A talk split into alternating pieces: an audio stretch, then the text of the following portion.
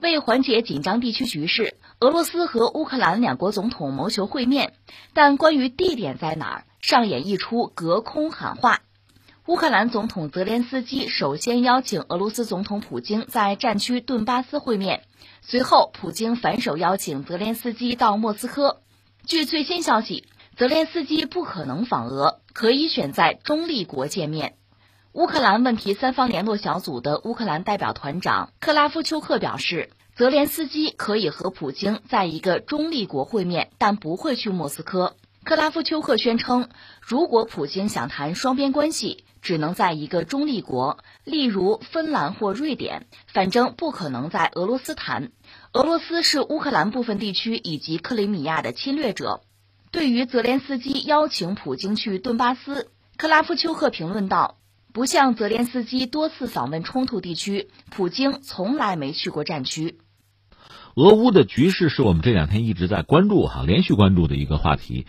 呃，昨天我们聊到，其实俄罗斯至少是局部的在撤军。这个撤军呢，当然你说从欧洲、从乌克兰，其实都是欢迎的，因为这样呢，事态就等于在降级，火药味就不那么浓了。这当然是大家都欢迎的，实际上就是这样子。因为我们今天这个节目还要关注一下北溪二号。就涉及到俄罗斯和欧洲，特别是和德国的关系，所以在这儿呢，欧盟、德国我们就不提了。说其他几个角色，就先说乌克兰吧。我们前两天曾经分析过，乌克兰在苏联解体之后，其实它的命运就不会很乐观。我们讲过嘛，乌克兰原来是苏联的一个加盟共和国，那苏联时代呢，它是被分工，就重工业，主要还是军火工业，所以他日子过得会比较滋润。但是苏联解体了。那么，乌克兰的军火工业为谁服务？苏联没有了，那你只能为俄罗斯和自身服务。他自己呢，不需要那么强的军力。我们不是开玩笑吗？挥刀自宫，他连核武器啊、战略轰炸机我都不要了。那你只能把自己的军火工业去指向俄罗斯，为俄罗斯服务。但是俄罗斯是个独立的国家呀，跟你不是那么亲了。人家最关键的技术也怕你卡脖子呀。说到底，对你的军火工业也不需要那么多，你产能会过剩。那你说能不能为西方服务呢？怎么可能？那不是一个体系啊！再说，人家为什么要你？为什么买你的东西？那是苏俄的装备啊！所以表面上它有重工业，还有很好的制造业，有相应的这个人口，就制造业工人啊，但实际上是没有用武之地的。那除非你做脱胎换骨式的改变。就整个工业结构、经济结构要做巨大的调整，你有那个时机、有那个能力吗？实际上没有，这是乌克兰的状况。而且在政治上，一个是有寡头政治哈，再就是西方的努力，颜色革命嘛，最后等于说他是和俄罗斯渐行渐远，分道扬镳。那他完全倒向西方，俄罗斯真的是不能接受的。然后我们知道，就是克里米亚和东乌克兰事件，我们昨天也分析过，乌克兰现在之所以啊在东乌上。做一些动作，两个因素，一个呢还是和拜登上台，西方特别是美国的影响，甚至压力有关；另一个和他现总统泽连斯基所在的党，就支持率低迷吧，他需要拿选票，和这个有关，需要刷下存在感。所以东乌是一个很好的话题，但是这个题材不能够无限制的炒作呀。现在俄罗斯这叫大兵压境啊，而且俄罗斯军队一个是部署效率极高。另外，确实是把自己家底掏出来开到这个边境，乌克兰压力当然很大。这个时候，你再看西方，包括北约，包括美国呀，口惠而实不至嘛。一个是反应慢，另一方面，到底能给乌克兰多大的帮助？其实你用后脚跟也能想得清楚，是吧？所以呢，泽连斯基一方面他当然嘴硬啊，就做好准备了；但是另一方面，我确实不想打，甚至向呃普京发出邀请。这个邀请我们想也是半真半假，也是表一个姿态嘛。要不你来顿巴斯，咱俩谈谈啊。普京那边呢，给的回应就是说，如果谈顿巴斯，那你们家自己的事儿，你先跟当地民兵去谈，然后咱们再说。你要是想改善咱俩关系，那你就来俄罗斯，到莫斯科谈。昨天我们就分析了，普京话里有话嘛，一个比较老辣的人物，当然这个话是有他的道理在里边哈。那泽连斯基呢？现在的反应其实也不白给，就说如果说俄乌关系咱们要谈的话，那也不能去你们家，要不咱找个第三方吧。他点了俩国家，什么意思？就说我的克里米亚在你手里啊，东乌这个事儿和你有关系，你是侵略者，我去你们家谈，那想什么呢？那不行，也表了这么一个态。但不管怎么说呢，斗嘴比动手总是强啊，双方你来我往的。现在谈的等于说是一些细节，还是都有谈的意思。只不过呢，去哪儿谈，按谁的想法谈，都怕着了对方的道，都怕自己吃亏嘛。现在是在这个方面，等于说你来我往，或者叫讨价还价吧。这个对抗的气氛就不是那么浓了。况且俄罗斯，嗯，没有百分百撤军，但是局部在撤军，这个关系逐渐就缓和了吧。所以从乌克兰来讲呢，这算是一个自己期待的一个局面。当然，你看泽连斯基，呃，一个是肯定这个撤军啊，缓和这个局势，同时要感谢自己的所谓国际伙伴。那公开的意思就是因为北约，因为西方给俄罗斯施加压力了，所以俄罗斯撤军了，普京怂了。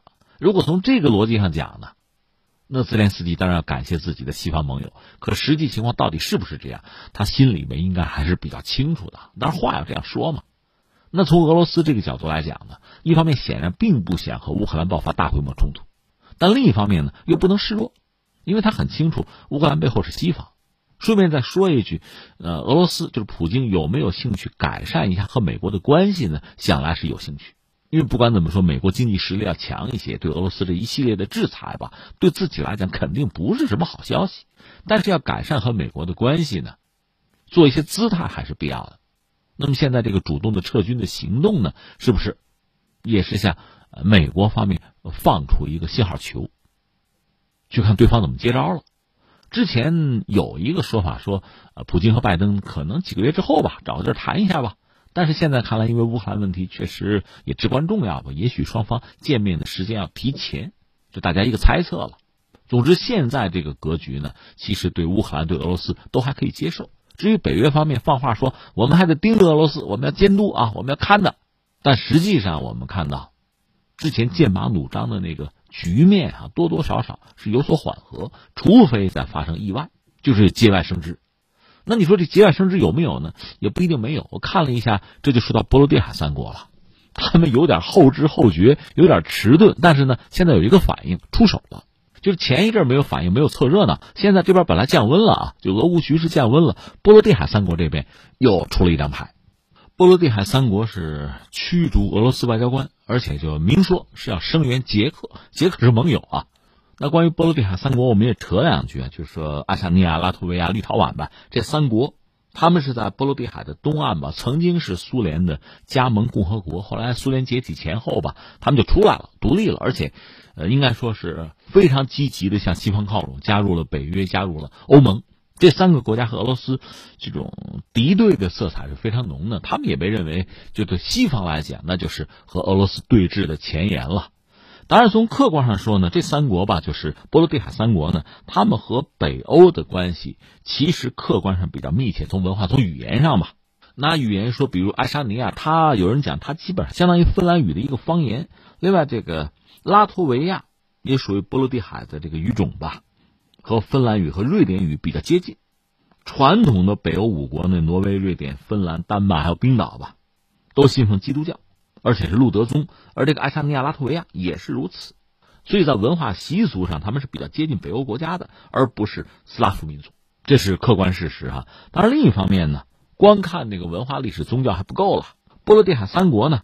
他们一度是被沙俄统治，就十八世纪到二十世纪，基本上是被沙俄控制。这三个国家也不大吧，加一块总面积比我们贵州还要小一点。三国加一块，一度是被沙俄控制，而且这个俄国还是通过这个移民的方式吧，就是要同化当地人。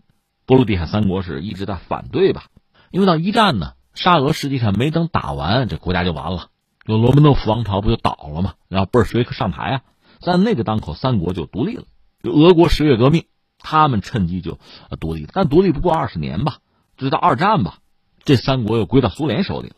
到了上个世纪八十年代末九十年代初，就是一九八九年左右，当时苏联的这个衰落和解体基本上已经是板上钉钉了。所以这三国呢，一个是彼此之间相约，就是一旦和俄罗斯要动武，咱们相互帮助啊；再就是还做了一件事情，呃，算是一个示威活动吧，就三国的民众吧，凑了几百万人。就连成一个人链这三个国家吧，打破边境这个界限啊，搞成一个人链就显示这个独立的这个愿望和决心吧。后来苏联解体之后呢，俄罗斯不搞一个独联体，很多国家加入，就原苏联的国家加入，这三个国家没有没有加入，就直接倒向西方了，那就是西方围堵俄罗斯的前沿阵地了。现在这不是 一波未平一波又起啊？乌克兰那边就是说，俄乌边境那边呢，基本上啊，这个火药味逐渐在散去。结果波罗的海三国这儿有一张牌又在发难，就此起彼伏吧。从俄罗斯来讲，也是按下葫芦起了瓢。但是大家心知肚明，波罗的海三国也好，是？波兰也好啊，乌克兰也好，后面就是北约，或者说就是西方，就是美国。所以美俄关系如果处理得当、处理好了，这些麻烦逐渐就会风平浪静。如果美俄是一个对抗的态势，那作为美国的小兄弟啊，就这帮国家必然会有这样那样的招数，向俄罗斯发起这样那样的挑战。俄罗斯看的也很清楚，所以要解决这个问题，从根儿上讲，还是美俄之间能不能确立一种关系。这个关系当然不一定是多好，但是也不至于太糟，而且它应该是可控。所以接下来我们实际上要看的是，普京和拜登之间有没有近期会面的可能性。